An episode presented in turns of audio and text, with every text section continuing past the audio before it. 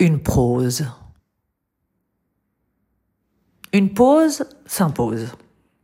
Voilà, tout est dit. Et en même temps, rien. Presque rien. Et tout. Écoute-moi. J'aimerais voguer sur les mers de mon imaginaire pour vivre la tête à l'envers, les pieds en l'air. Je me dis qu'ainsi,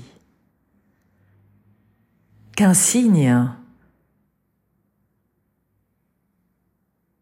je vivrai peut-être finalement ma vie.